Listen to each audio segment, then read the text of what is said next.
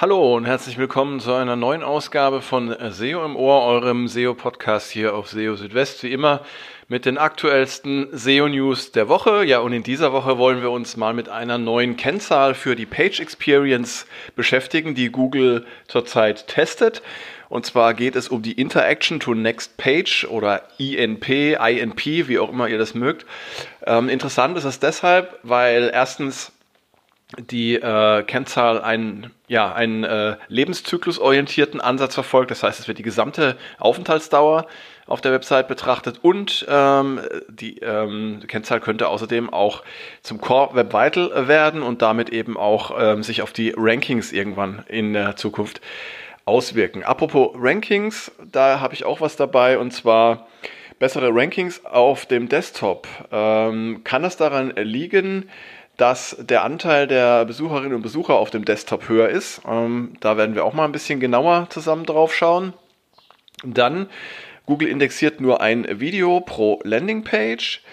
Google erweitert das Tracking für die Page Experience. Ähm, da werden dann mehr ausgewiesene Impressionen für Desktop äh, unter Umständen erscheinen im Report und Last but not least, keine Sorge wegen toxischer Links, meint zumindest John Müller von Google. Ja, das alles in dieser Ausgabe von SEO im Ohr. Schön, dass ihr dabei seid. Und ja, bevor ich mit dem ersten Thema beginne, ähm, gleich so ein Hinweis. Also das könnte jetzt ein bisschen technischer werden.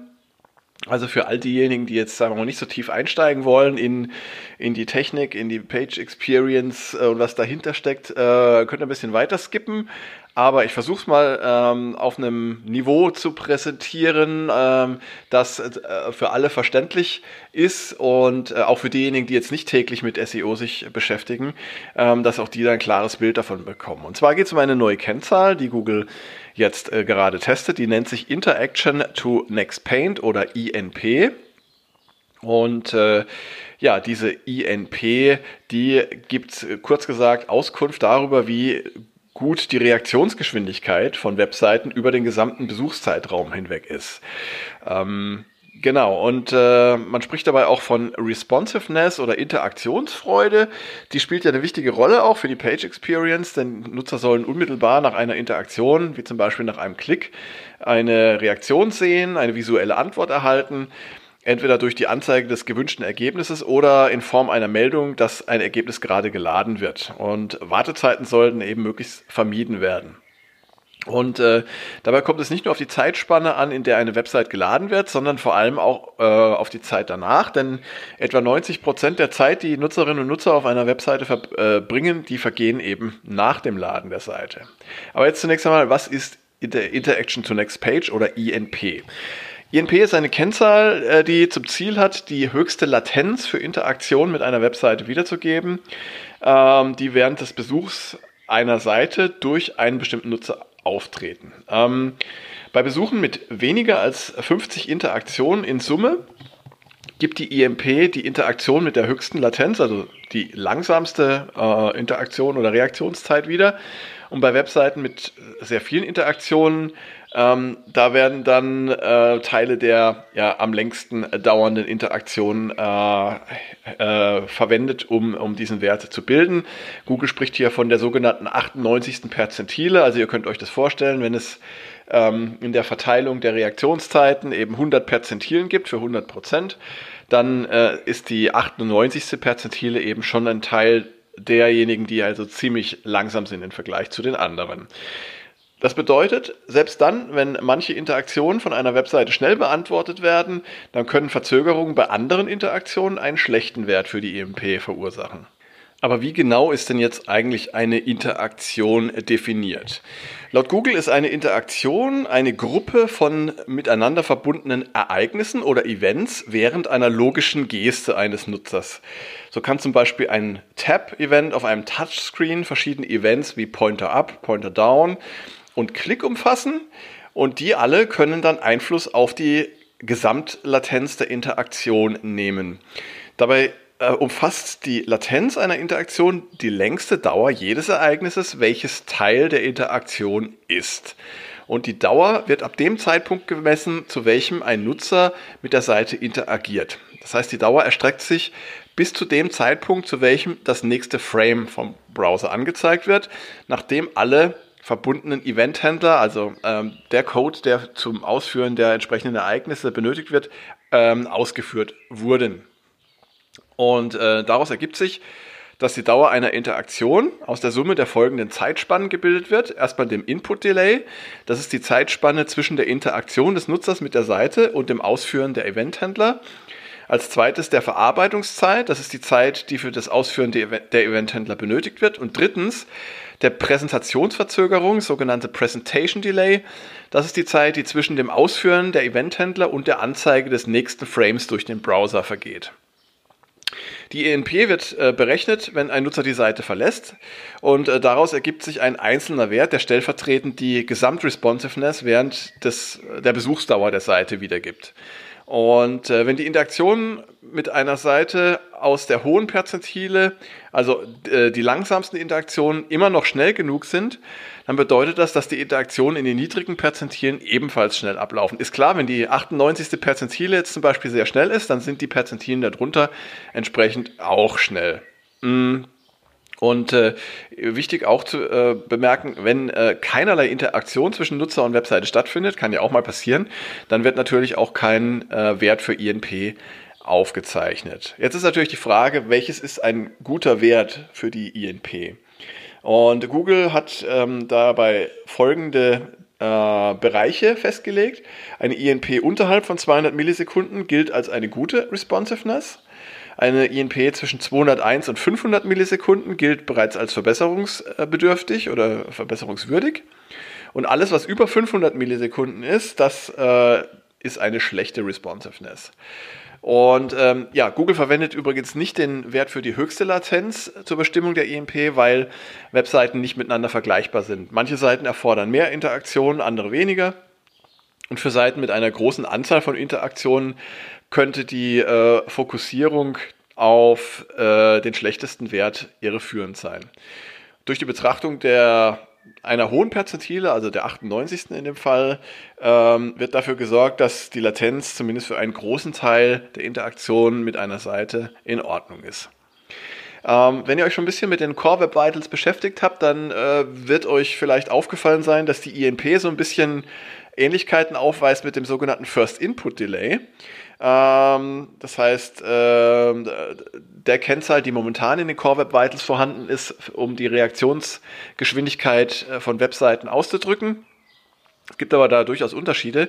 Während die INP nämlich alle Interaktionen während eines Seitenbesuchs einbezieht, geht es beim First Input Delay lediglich um die erste Interaktion und zudem betrachtet der First Input Delay eben nur den Input Delay, aber nicht die Verarbeitungsdauer für die Eventhändler oder die Dauer bis zur Anzeige des nächsten Frames.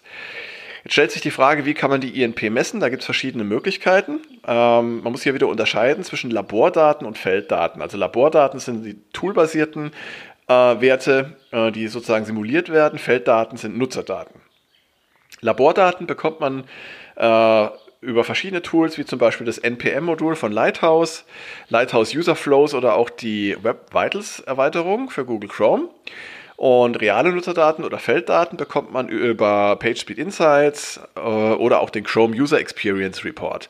Auch kann man äh, die Web Vitals JavaScript Bibliothek verwenden, um direkt ähm, Nutzerdaten äh, oder äh, Kennzahlen der Nutzer bei ihrem Besuch abzugreifen. Und äh, ja, sollten für eine Seite keine Daten zur INP vorliegen, dann ist auch die Total Blocking Time ein guter Indikator. Die ist ein Labormesswert und weist eine hohe Korrelation zur INP auf. Und äh, ja, die Total Blocking Time, die könnt ihr zum Beispiel auch ähm, simulieren äh, mit Tools wie zum Beispiel Google PageSpeed Insights. Zur Optimierung des INP-Werts gibt es verschiedene Möglichkeiten.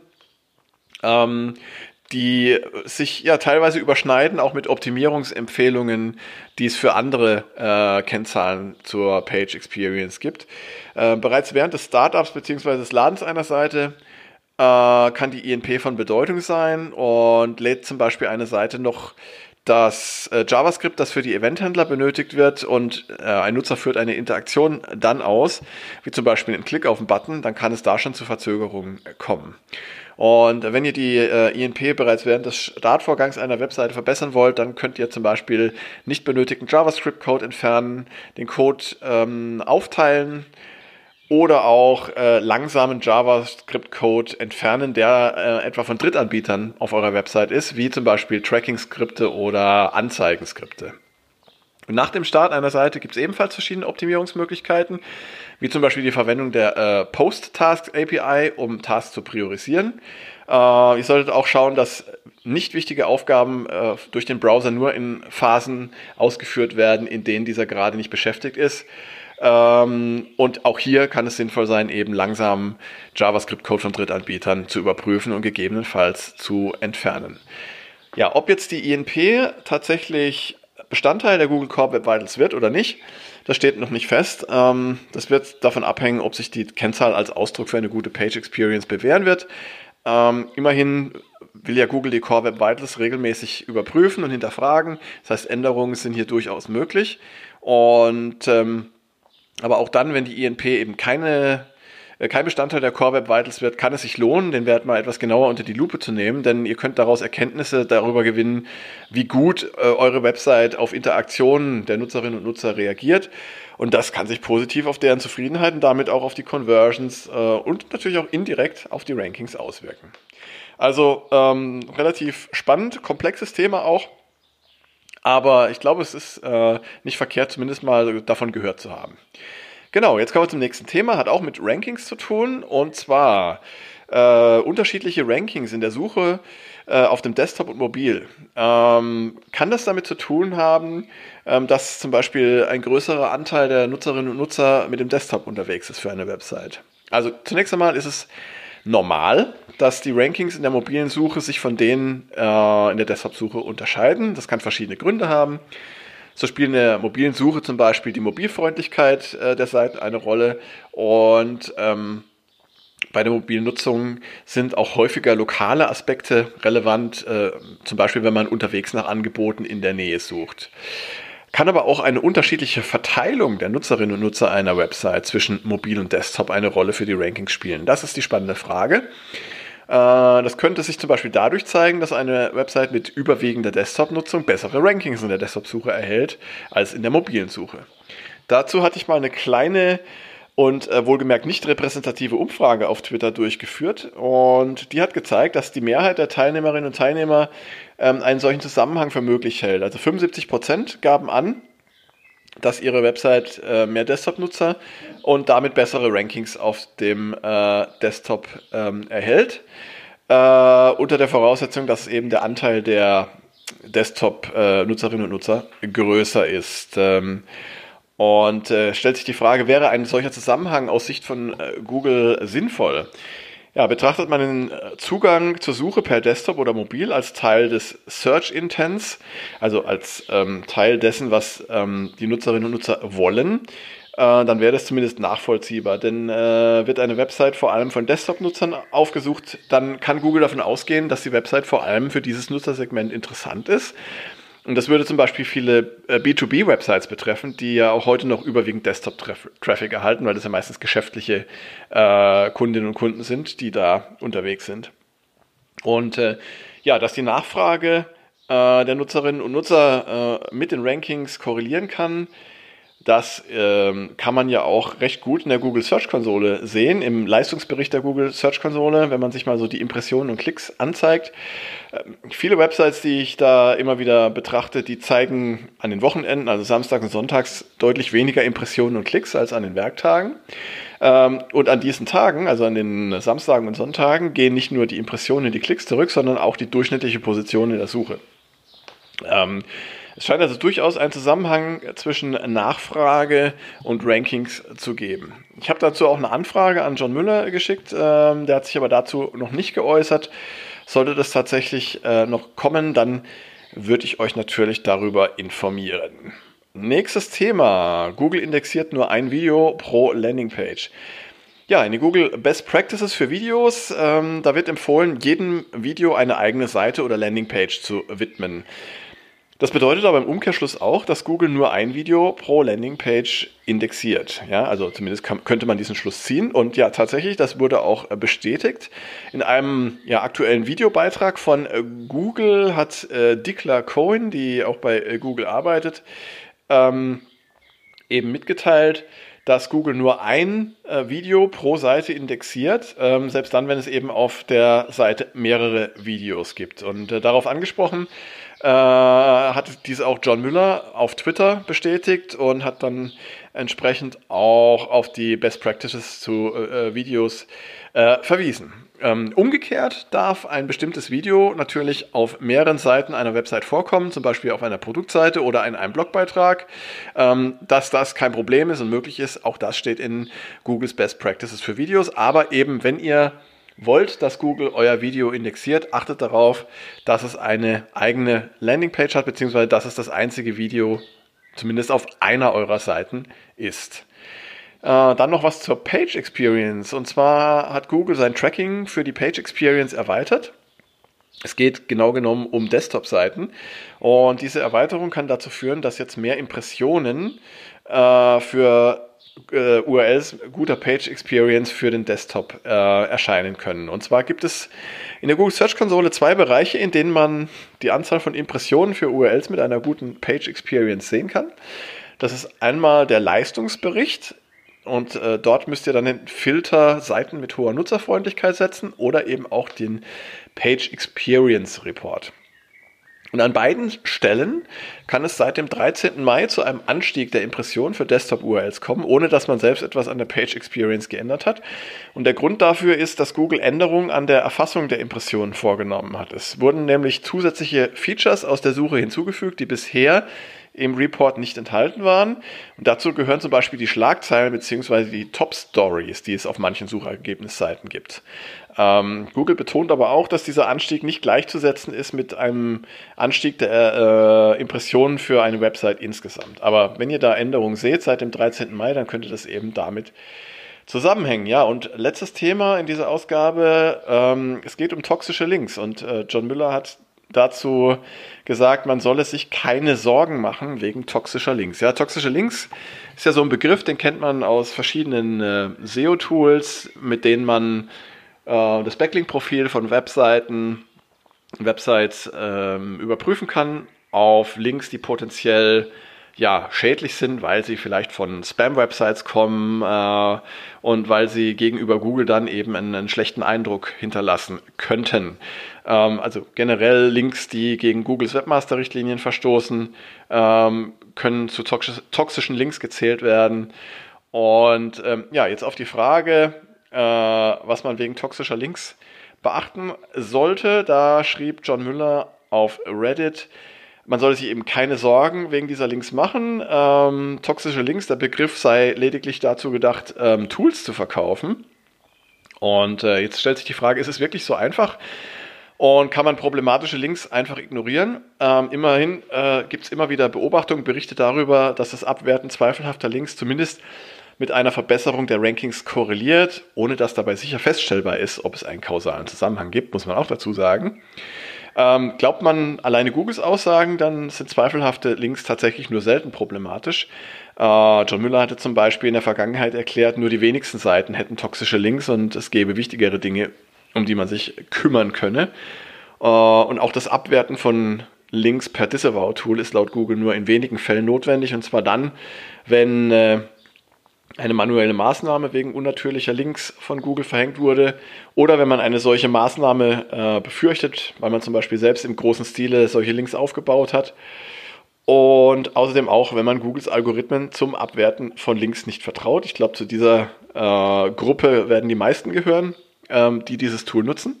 Ähm, Normalerweise kann Google den Wert von Links aber gut einschätzen und ignoriert zweifelhafte Links einfach, zum Beispiel Spam-Links, die ungewünschterweise von anderen Websites gesetzt werden. Also da ist immer die Frage, äh, wie äh, entspannt oder unentspannt man sein kann oder sein muss wegen toxischer Links. Ähm, ich persönlich neige da eher zu der entspannteren Fraktion, aber müsst ihr natürlich letztendlich selbst entscheiden, wie ihr damit umgeht. Ja, und damit sind wir auch schon wieder am Ende dieser Ausgabe von SEO im Ohr. die etwas länger geworden ist. Ich hoffe, sie war jetzt nicht zu äh, technisch am Anfang und ihr habt durchgehalten bis jetzt. Dann äh, Glückwunsch dazu auf jeden Fall. Und äh, hier wieder mein Hinweis, wenn ihr Fragen, Wünsche, äh, Vorschläge, Themenwünsche, Kritik, was auch immer habt, dann lasst es mich gerne wissen. Schreibt mir eine E-Mail, info.seo-südwest.de oder kontaktiert mich auch äh, über die verschiedenen äh, sozialen Netzwerke, die ihr alle auf SEO Südwest verlinkt findet. Und äh, ja, bleibt mir nicht viel mehr zu sagen, als äh, ja, euch zu verabschieden, äh, zu sagen, ich freue mich aufs nächste Mal, wenn ihr wieder einschaltet zur nächsten Ausgabe von SEO im Ohr und schaut zwischendurch auch immer gerne rein auf SEO Südwest. Jeden Tag für euch die aktuellsten SEO News frisch auf den Tisch. So, eine gute Zeit. Bis dahin. Ciao, ciao. Euer Christian.